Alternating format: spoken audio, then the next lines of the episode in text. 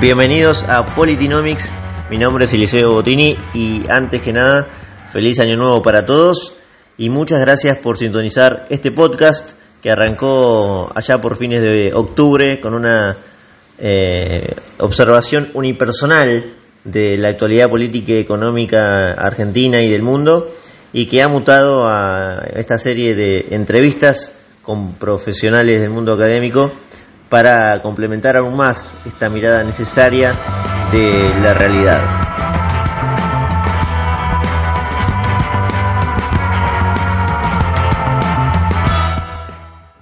Para comenzar este año 2021 convocamos a Eliana Shealaba, directora actualmente del Centro de Estudios Argentina 21 y eh, además eh, licenciada, magíster y doctora en Economía, todos esos títulos en, en, la UBA, en la UCA, en el SEMA y con distintos posgrados en, en Columbia y en Yale. Así que sí, vamos a hablar de economía con Eliana de liberalismo también, de las elecciones eh, legislativas que marcarán algo muy importante en Argentina este año y eh, de un poquito más también. Vamos a escucharla. Eliana, pasó el año 2020 con 35% de inflación aproximadamente, eh, una recesión del 13% del PBI, de la la más grande de la historia argentina. Sin embargo, el gobierno de Alberto Fernández tiene una aprobación del 40% y por ahora garantizada la paz social, podríamos decir, por lo menos en este inicio del 2021, políticamente hablando. ¿Cómo se explica este fenómeno desde un punto de vista económico? Si se puede. Bueno, hola, ¿cómo estás, Eliseo? Buenas tardes. Eh, primero, creo que es un dato bastante alarmante los dos datos que diste al inicio, 35% de inflación con una recesión de en torno del 13-15%. Y lo peor de todo es que se festejan el 35% diciendo lo bajamos. Eh, digo, bueno, y lo que vemos entonces es cómo con estos datos desde el punto de vista político la sociedad está, digamos, bastante tranquila respecto a episodios anteriores que por mucho menos terminabas en helicóptero. Bueno, una de las primeras de las primeras cosas que tiendo a resaltar es el signo del gobierno, es un gobierno peronista. gobierno peronista prendió la maquinita y no hubo un estallido social porque supo dónde dirigir los recursos. Fíjate que fue un recorte a jubilados eh, para darle a eh, gente que recobra planes sociales o a organizaciones sociales, que son las que generalmente te, eh, cortan la calle, te generan los disturbios de diciembre. Entonces yo digo, no sé si es que socialmente está muy tranquilo o están muy bien dirigidos los recursos. En un momento, a mitad de año, cuando empezó a hablar Dualde sobre el gobierno, ahí dije, mm, acá pueden venir unos chispazos, pero se ve que de alguna manera las cosas entre ellos se arreglaron y se tranquilizó todo. No te olvides además que aproximadamente tienen un 30% de núcleo duro que banca Cristina contra lo que sea. Entonces vamos a decir, bueno, un 40% de aprobación no está muy por encima de lo que es el núcleo duro que los puede bancar hasta haciendo, o sea, hemos visto qué cosas les han bancado. Entonces, eh, me parece que es, está bastante bajo el nivel de aprobación. Y creo que eh, un tema bastante importante que tenemos que tener en cuenta es que estas estadísticas de aprobación se hicieron durante los últimos meses del año pasado, donde ya había comenzado un poco la relajación de las restricciones. Ahora que están eh, de nuevo con el tema de volver a cerrar la economía, a cerrar el país, digo, al, leí varias opciones, volver a fase cero o toque de queda en la noche, ahora podemos hablar un poco más de eso. Digo, quisiera medirlos ahora y quisiera medirlos también cuando empiecen con los aumentos que tienen pensados para este año. Eh, habrás visto que lo que es transporte, em, taxis y demás, van a incrementarse un 40%, van a incrementarse las tarifas. Entonces, en cierto punto digo, ¿será que quieren volver a una fase de cero o una cosa más, una cuarentena un poco más dura por un tema estrictamente sanitario o es, bueno, se vienen los aumentos y si los tengo encerrados que protesten y los tengo encerrados, porque viste, a veces me dicen que soy un poco conspirativa, pero en este país, viste, ya eh, no podemos esperar otra cosa las teorías más locas que tenemos a la larga terminan siendo unos cuentitos para niños cuando, vemos las cosas que pasan. Ahora, desde un punto de vista práctico, podemos decir tranquilamente que el gobierno sobrevivió el primer año de mandato eh, sin un desastre inflacionario como podía preverse debido a la emisión monetaria, que fue enorme en 2020. Y si uno eh, mira lo que tiene pensado el Ministerio de Economía para este año, el déficit es financiado por lo menos 60% todavía con emisión monetaria. Eh, y, todo el tiempo vemos pronósticos de hiperinflación de economistas prestigiosos porque miran claramente la relación entre, entre base monetaria y precios y acá hay una desconexión. Cuando se una esto, ¿puede ocurrir la hiperinflación, Eliana, o, todavía tenemos que quedarnos tranquilos frente a ese hecho? yo no estaría tranquila nunca, pero bueno, vamos a analizar un poquito más en detalle esto. Yo en un momento, también ponele en agosto, septiembre, ¿te acordás cuando el dólar blue llegó a 190? Dije, se viene un escenario de hiper. Porque un, un error bastante a veces grave que se comete, o no sé si es un error o es una simplificación, por decirlo de alguna manera, es mirar solamente la emisión. Generalmente los, em, los episodios de hiperinflación no solamente tienen asociados estos escenarios de eh, emisión altísima, como el que estabas mencionando recién, sino también una fuerte escalada de tipo de cambio y tienden a una, si nosotros lo miramos en detalle, tienen algún golpe político, digamos. Por eso es lo que yo te decía justo hace un rato del tema de cuando apareció Dualde y yo vi como esas tres cosas juntas, dije, mm, acá estamos en problemas. ¿Qué pasó? Eh, el gobierno tuvo la suerte, por decirlo de alguna manera, de, de tener este contexto de COVID. Este contexto de COVID hizo que la gente consuma lo básico. hay un montón de gente que consume lo básico, la mayoría de la población no sabe qué va a pasar, si va a tener trabajo mañana los que tienen, los que no tienen es cómo llego a mañana. Entonces cuando vos lo que tenés es que se te desploma también mucho el consumo, si bien tenés que los precios suben, suben un poco más despacio que lo harían en una condición normal. Fíjate que si vos mirás el índice de precios, tenés precios que no variaron en todo el año, porque no hubo cines, no hubo hoteles, no hubo restaurantes.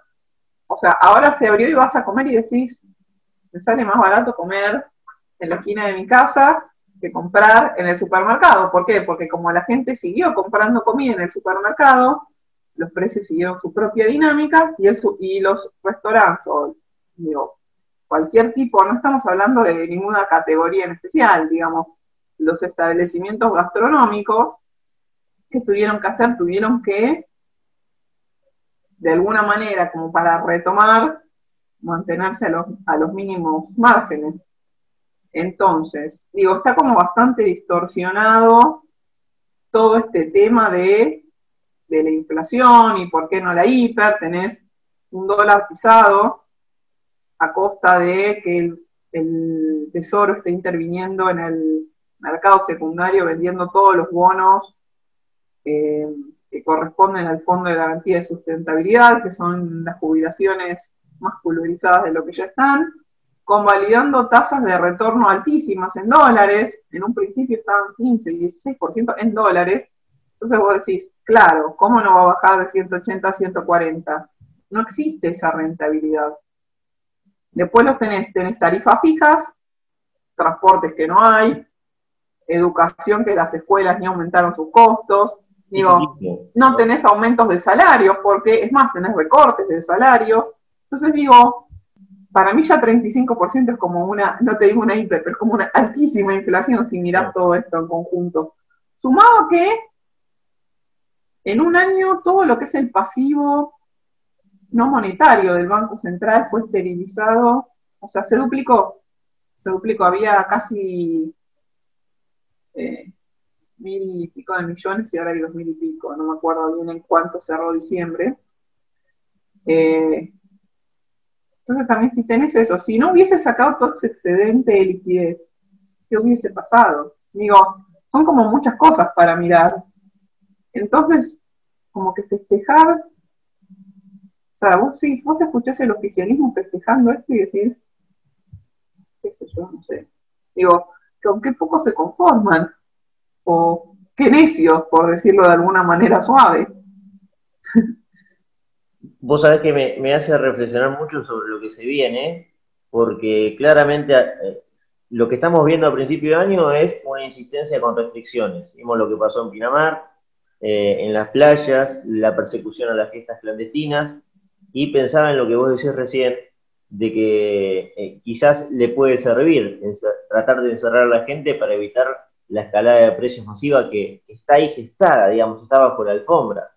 Ahora, en ese caso también le eh, traería repercusión negativa frente al, crecimiento, a la recuperación del PBI y frente a un año electoral. Vos tenés elecciones legislativas, que después quiero hablar con vos sobre ese tema o ese armado, Eliana, pero en octubre tenés el primer test, y no es de COVID, sino electoral, eh, frente al gobierno, frente a la gente, ¿no? Entonces, ahí está en una encrucijada sobre qué tiene que elegir. Bueno, en ese punto yo creo que es la principal razón por la que todavía no se volvió a la fase cero. Leí bastante que estaban analizando entre el costo económico y sanitario. Eh, digo, antes era vida, economía, la, la, vida o la economía, y ahora parece ser que está pesando más la economía que la vida, porque hay que llegar a octubre. Eh, ¿Qué veo? digo, no, no tengo mucha idea cómo va a seguir el tema sanitario. Vos sabés que como yo estaba diciendo recién que me dicen de mis teorías conspirativas, em, sabes un poco mi opinión sobre el, uso del, de, esta, de esta pandemia de COVID por parte de los gobiernos eh, como para generar un, o sea, no, no quitar que la, enfermedad exista, pero digo, eh, han dejado de operar gente de cáncer para tratar COVID, entonces digo, me parece que está bastante más probado que el cáncer es un poquito más mortal, si queremos eh, hablar de manera, digamos, un poco irónica. Y entonces creo que eh, están ahí, están como buscando el punto, el balance entre eh, qué es lo que les quita menos votos. Fíjate una cosa, digo, vos me decís, estamos eh, con tema de fiestas clandestinas, eh, tema de gente en la playa. Hace una semana se votó la ley del aborto, vos viste la cantidad de gente que había en la calle, las chicas desnudas, bailando, todos apilados, el funeral de un millón de personas de Maradona con la gente trepándose por las rejas.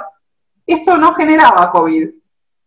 Eso estaba bien porque eran sus votantes. Entonces vos tenés, bueno, vamos a darle al pueblo Maradona, vamos a darle al pueblo aborto y que salgan las chicas desnudas, porque esto nos da votos. Pero, ojo, que los chicos que hacen fiestas clandestinas y la gente que va a Pinamar no son nuestros votantes, así que eso vamos a castigarlos, vamos a meterlos adentro no me había dado cuenta de la selectividad que tenía el COVID, pero bueno, qué sé yo. Capaz que ellos encontraron, lograron aislar alguna cepa que afecte distinto a las personas. en un inicio era un, adentro todos, pero bueno, yo vivo acá en, la ciudad y tengo a mi familia que vive en la provincia y me dice, mientras ustedes estuvieron encerrados sin salir de sus departamentos o de sus casas, en la provincia, si bien estaba la cuarentena, era como una cuarentena de, nombre, porque se salía si la gente estaba en la calle, como si nada. Entonces, esta cosa tan selectiva, eh, me da a pensar que lamentablemente se le está dando un uso más político que sanitario, cuando en realidad lo que deberíamos decir es, bueno, ¿cómo hacemos para salir de este problema sanitario y económico? El tema económico creo que un poco la tienen fácil desde el punto de vista de que tiene la maquinita, digamos, eh, que la población es como que ya está acostumbrada a vivir con inflación, entonces hoy por hoy, eh, si, un si otro gobierno tiene inflación está todo mal, pero si este gobierno que tiene, como estábamos hablando, su base electoral o su núcleo duro, que es casi un tercio de la población, lo hace, está bien porque por, lo, por la sociedad, por el pueblo. Bueno, estos discursos que vos ya escucharás todos los días. Y eh, creo que les va a servir estirar esto hasta, no sé, ponerle mayo, junio. Mayo, junio va a estar así. Junio, julio, agosto, preelecciones, poner tres, cuatro meses antes de elecciones. Anotate bien esto. Van a aparecer nuevos planes, nuevos aumentos, para eso va a haber plata, va a aparecer la plata de algún lado. Después, bueno, agárrense, pónganse los cinturones para la inflación. Digo, hasta tienen, hasta tienen la suerte de que la soja está yéndose a precio récord. Eh, la economía, digo, no se les hizo una hiper porque la economía cayó un 15%, digo, y después te dicen, estamos cuidando la economía, estamos cuidando la salud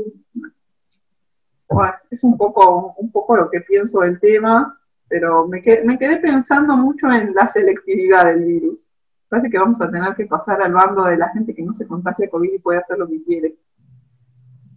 Claro, porque vos tenés que pensar ahora en campaña. Yo me imagino al gobierno que la campaña va a ser estrictamente la cuestión sanitaria, evidentemente, la vacuna y, va a estar todo rodeado de eso. De hecho, uno prende la televisión hoy y está bombardeado con estas cosas, así que es difícil que el gobierno no, haga campaña con, todo esto. Ahora, pensando en el armado electoral para el 2021, ¿cuál entonces debería ser la campaña de la oposición? O te llevo más eh, selectivamente, Eliana, del liberalismo argentino, tantos problemas tiene para unirse frente a, a, una, eh, a un armado político finalmente.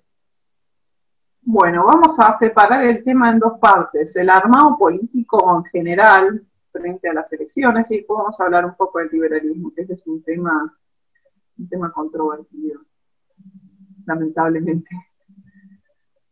¿Cuál es el problema que tiene la, digamos, la verdadera oposición? Porque la verdadera oposición hoy por hoy, el liberalismo es un punto, dos puntos, digo, no nos engañemos con que, bueno, ahora el liberalismo va a ser la tercera fuerza, que tenemos 20 puntos, digo, seamos realistas. La vuelta pasada teníamos 8 o 10 y terminamos teniendo uno. Pero bueno, sacando eso, vamos a la verdadera oposición. Verdadera no, digo, digamos, la que tiene peso, porque en realidad es la que debería ser la oposición que tiene peso, pero son más oficialistas que los oficialistas. Volviendo, o sea, te voy a volver recurrentemente a este tema que me tiene un poco indignada, que es el tema del aborto. Estoy como muy indignada con, este, con esta aprobación. Eh, que muchas veces hay gente que me tilda de conservadora por estar a favor, por estar en contra del aborto en realidad, porque yo creo que como lo he hablado en alguna ocasión, eh, que no creo que el Estado tenga que meterse en ese tipo de cuestiones personales. Entonces ya digo, aborto sí, aborto no. No es la cuestión, es aborto que el Estado me lo acepte o que me lo prohíba o que lo, que lo haga cualquier persona.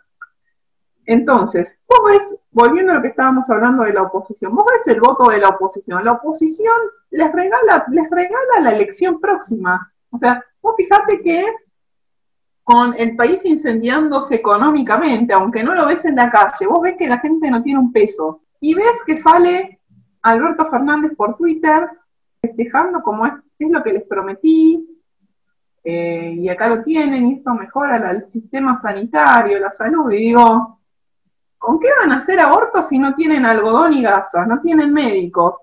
No te hacen test de COVID porque no tienen hisopados. O sea, no sé si viste el, el ministro o el viceministro de salud de la provincia diagnosticando COVID por Twitter. Digo, ah, si tenés fiebre ya sos positivo, ok. Entonces digo, por un lado, qué jodidos que estamos en cuanto a calidad de salud. Segundo, qué jodidos que estamos en estadísticas de COVID. O sea, si tenés fiebre y ya solo tenés COVID, es, y te lo dicen por Twitter, bueno. Pero entonces, eh, esto que debía ser una oposición, o como yo pienso que tiene que ser una oposición, una oposición real tiene que servir como para hacer frenos a este tipo de cuestiones que le estás dejando servidas en bandeja. Digo, ya llega un punto que uno no vota, digo, un, un diputado, un senador, ya no vota como un diputado, un senador, sino como votas como un bloque opositor. Si querés tener un espacio o querés ser, decir, bueno, somos algo distinto, haz algo distinto, pero los ves que votaron la ley de alquileres. Eh, ahora no se puede alquilar nada porque los precios se fueron al demonio. Le votan la ley del aborto, o sea, todo lo que ves es la agenda de la izquierda, se la vota la oposición.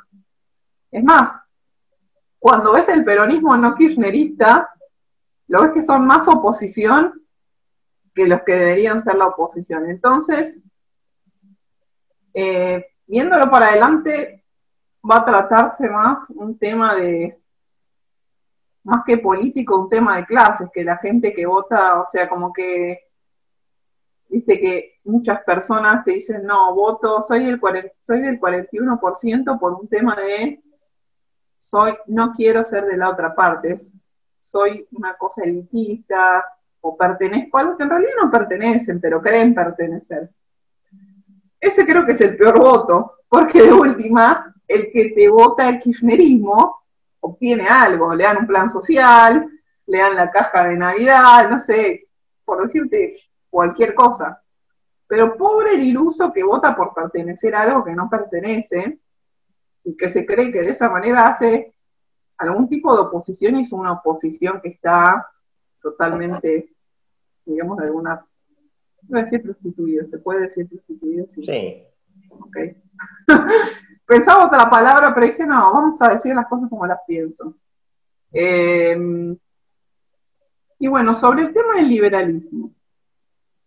Primero. A ver. Acá yo tengo una gran duda cuando hablamos del liberalismo. ¿Quiénes son, los, quiénes, son el liberalismo? Porque el liberalismo es algo tan así abstracto que son todos los dueños del liberalismo, pero yo soy el dueño del liberalismo, pero no me gusta como me miró el liberal de enfrente, entonces me llevo el liberalismo conmigo. Tienen esa cosa, digo, llega un punto que filosóficamente ya no, no tiene ni que ver ni con la economía, ni con la política, ya tiene que ver con lo poco filosófico, un punto de vista de un, punto de tal individualismo que el liberalismo lo veo como políticamente inviable. Eh, no vamos a hablar de nadie en particular, pero digo, tenemos... ¿Cuántos partidos hay? ¿Cuatro, cinco? ¿Cuántos? Cinco, seis que dicen que se van a presentar. Y básicamente el, el, como el punto principal que encuentro es que cada vez que no pueden ser el primero de la lista, se van a estar en otro espacio. Lo peor de todo es que arman espacios sin partidos. Y para poder presentarte una elección necesitas un partido. Entonces después te dicen, soy liberal y voy a bajar el gasto público y voy a bajar los impuestos y voy a abrir la economía. Bueno, a todo esto entre nosotros y entre los que escuchen, me gustaría ver una propuesta concreta más allá de el decirlo. Pero bueno, al margen de eso, después los ves que terminan presentándose con un con un, un partido de algún peronista del interior o de la provincia o, un partido radical, algo que quedó por ahí suelto y decís, tanto esfuerzo para moverse eh, y armar algo que en realidad no lo puedes llevar adelante porque el que te da el sello es el que te va a terminar poniendo las condiciones y te va a decir, mira, yo te pongo el sello y te permito competir. O me das guita, o me das, eh, o, me, o me das ciertas concesiones. Y bueno, principal problema que veo es esto, como la falta de organización. Por otro, por otro lado, ves que no lo veo como un movimiento, digamos, tan fuerte desde el punto de vista que digo, en un momento pensé, si yo buscara a la gente que está afiliada en esos movimientos, que supuestamente necesitan 400.000, por ejemplo, en la ciudad, digo, 400.000 personas son los seguidores que tienen cualquiera de estas personas que quieren ser diputados o legisladores en Twitter y no pueden juntar 400.000 fichas cada, entre todos. Y lo peor, de todo es que si vos mirás la ficha de afiliación, la misma persona se debe haber afiliado a todos los intentos del partido. Yo digo, es una lástima, digo, no estoy en contra, es como, como una lectura que yo hago. ¿Por qué no juntarse dentro de un partido constituido? Y dicen, no, bueno, porque ese partido lo maneja fulanito. Ah, y el partido que vos vas a tener que alquilar dentro de un par de meses, ¿quién lo maneja? ¿Por qué no te empezás a llevar bien con fulanito, que puede ser que tenga una línea de pensamiento un poco más cercana a vos, que eh, cuando último momento tengas que ir al remate de, partidos? Básicamente termina siendo una guerra de egos. Por eso yo te digo que filosóficamente es inviable. Creo que eh, varias veces que lo hemos hablado con Carlos Maslatón, cuando se hace una crítica al conservadurismo, él plantea que el, conservadurismo es la expresión política del liberalismo, de las ideas liberales, de la forma de llevar a cabo un programa, un programa de corte liberal. Es más, vos ves que, digo, yendo al Reino Unido, ves que las reformas más liberales las implementó Margaret Thatcher, que era una, señora hiperconservadora, y te, eh, te revolucionó toda la economía, luchó contra los sindicatos siendo una mujer, bajó los impuestos, bajó el gasto, eh, contra todos, legalizó el matrimonio homosexual junto con Reagan y con la gran figura de Juan Pablo II fueron los hacedores de la caída del, muro y del comunismo, y vos ves que te dicen, ay, pero ellos son conservadores y nosotros somos liberales. Digo, mm, ok. Y entonces, ¿cuál es la diferencia? Bueno, claramente al liberalismo, lo que se quiere llamar el liberalismo puro, creo que le falta todavía un tema de realpolitik, de alguna manera, por decirlo de esa una manera suave. Eh, claramente los liberales que no apoyaban a Margaret Thatcher o a Ronald Reagan serían los mismos que hoy, eh, digamos, despotricaron contra Donald Trump como si fuera Cristina Kirchner, ¿no? Y es algo que hemos visto recientemente en las últimas elecciones en Estados Unidos. Eliana, no, no quiero eh, profundizar tanto porque estaríamos hablando una hora sobre el liberalismo, porque quiero aprovechar, aunque sea en esta última pregunta, eh, tus enormes conocimientos económicos para hablar de la moneda está de moda en estos días, que ni siquiera se puede tocar, ¿no? Que es el Bitcoin. Y eh, antes de esta charla hablábamos un poco de eh, los haters, de los críticos de, de, esta movida de criptomonedas, y uno de ellos es Carlos Rodríguez, quien fundó SEMA, la Universidad del SEMA. Él dice que esto, lo tengo textual acá, es un Ponzi game, reforzado por muchos miles de millones de dólares, eh, no tiene ningún sustento real. Entonces te pregunto, Eliana, la pregunta sería, ¿son las criptomonedas eh, un modelo insostenible al borde de la autodestrucción o pueden funcionar realmente como un refugio de libre mercado contra, contra ese empapelamiento masivo de los bancos centrales? Bueno, es una, pregunta con la que estamos reflexionando hace varios días. Nos habrá seguido las charlas. Eh, Bueno, justamente anoche, además de Carlos Rodríguez, tuvimos este intercambio con, con Roberto Kachanowski, en el que también estuvimos charlando con Martín Litvak, y un poco lo que planteábamos y lo que se sumó después luego un montón de gente al, al debate, es sobre esta pregunta que quizás muchos economistas se hacen sobre cuál es el respaldo del Bitcoin o, tal como vos decías, es algo que no existe y no puedo tocar. Eh, entonces, esto ya es como una opinión un poco más personal, pero creo que muchos lo van a compartir. Digo, ¿cuál es el respaldo que tiene cualquier otra moneda? Cualquier moneda en papel, digo, es un papel que dice que vale tanto. Si querés eso, te voy a hacer un papel que diga esto vale tantos bitcoins y ahí estaríamos en igualdad de condiciones. ¿Qué veo? Yo no lo veo al borde del colapso para nada. Sí lo veo todavía muy inestable y con bastante volatilidad debido a, a que básicamente es un activo financiero más que una moneda propiamente dicha. ¿Por qué? Porque acordate que cuando nosotros estamos hablando de moneda, estamos hablando de algo que sirve para intercambios, para depósito de valor, para fijar precios, y aún no se ha desarrollado eso, digo, como que todavía, o al menos acá en Argentina, es un poco más difícil pagar con Bitcoin o con cualquier otra cripto. Pero yo la verdad es que veo que es el dinero del futuro. Digo, ¿qué más queremos que tener todo nuestro dinero encriptado de alguna manera ya sea en criptomonedas si queremos invertir como tema de tener rentabilidad asumiendo el riesgo, o monedas digitales. Están apareciendo muchas monedas digitales y lo que nos permite centralizar mucho el, el uso. ¿Qué es lo que yo le veo de bueno? Lo que yo le veo de bueno es que por lo general tienen eh, un stop, un fin. Se pueden minar hasta un cierto límite.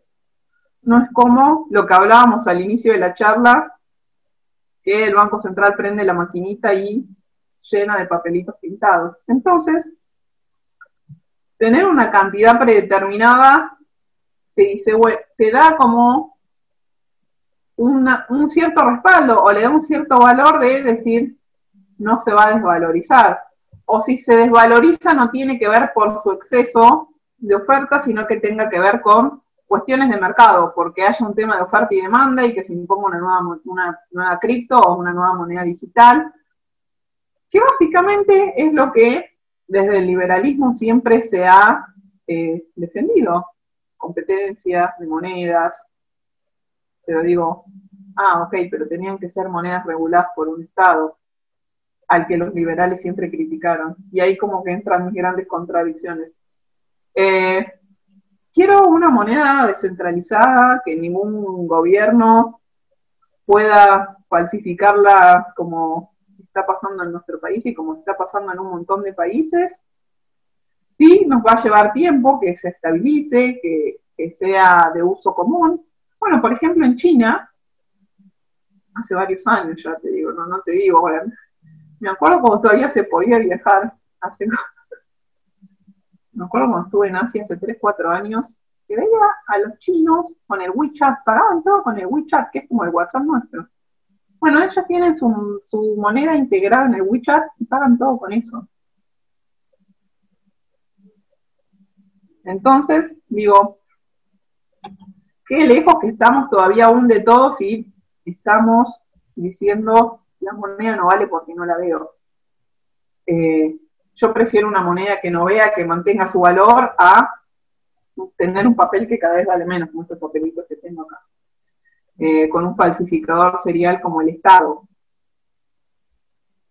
Pienso que un poco tiene que ver por eh, las escuelas de pensamiento en el liberalismo.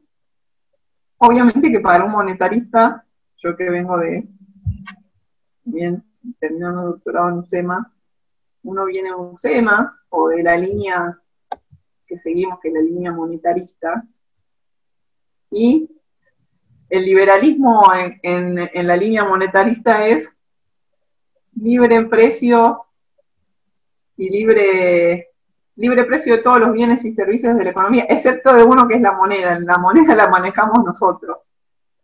Entonces digo, a un monetarista de Chicago como Carlos Rodríguez, todavía le doy, digo, bueno, todos, digo, y además Carlos es una mente brillante que ha desarrollado toda su carrera estudiando moneda. Em, pero bueno, digo, a veces también tiene que ver con la formación. Lo que por ahí no entiendo tanto es el, el austríaco que no, defiende, que no defienda el Bitcoin, porque el austríaco, que es un poco más anarcocapitalista, digámoslo de alguna manera, diría, wow, qué bueno, tenemos una moneda no regulada por el Estado. Y ahí, bueno, ella se complica un poco más entender cómo están pensando. Quieren una moneda no regulada por el Estado, pero tal vez la quieran tener en la mano, entonces tal vez tengamos que imprimir papelitos de alguna moneda digital, que en realidad no es la idea, pero ahí como que no me termina tanto de cerrar. Como te decía, desde el monetarismo me cierra más porque, bueno, nuestro precio es la tasa de interés y nosotros controlamos la cantidad de dinero.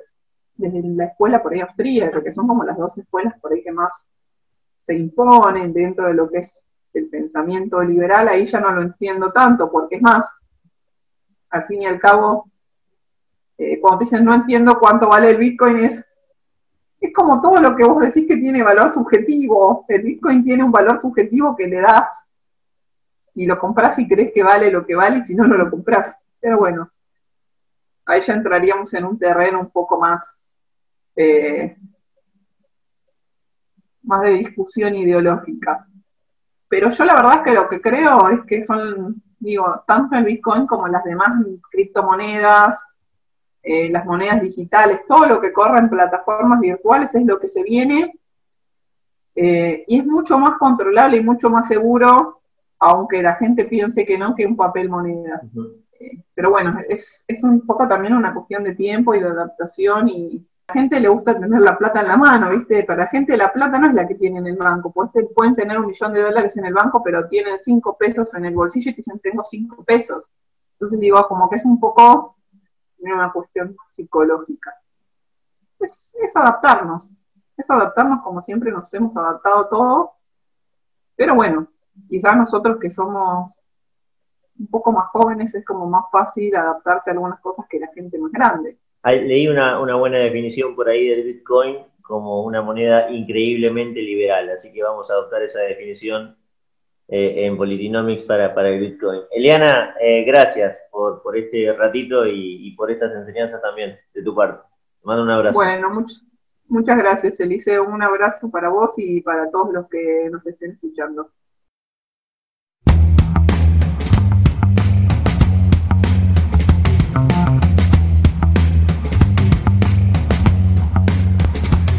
Eliana clarifica cuestiones eh, económicas eh, tal vez demasiado técnicas y nos ayuda a entender que el rumbo de Argentina en realidad más allá de lo que digan las autoridades tiene muchas eh, grietas por solucionar de aquí a lo que viene y en un año tan particular de elecciones y con todavía la cuestión de la cuarentena eh, que nos rodea a todos en algún punto con la posibilidad de que pueda volver en cualquier momento. Y además, esta eh, respuesta final sobre el Bitcoin me parece más que oportuna en un momento de tanta volatilidad en, los tipos de cambio y en las monedas eh, que conocemos habitualmente. Las criptomonedas aparecen como una solución al desastre monetario de tantos países, incluido eh, el dólar en Estados Unidos. Gracias eh, por sintonizar este podcast nuevamente en Politinomics. Ha sido un placer charlar con Eliana. Si les gustó, igual que a mí, eh, este episodio, les recomiendo que nos pueden seguir en, en, Spotify, en Anchor, en Google Podcast o en la plataforma que más les guste. Nos encontramos el próximo fin de semana para un nuevo capítulo de Politinomics. Muchas gracias.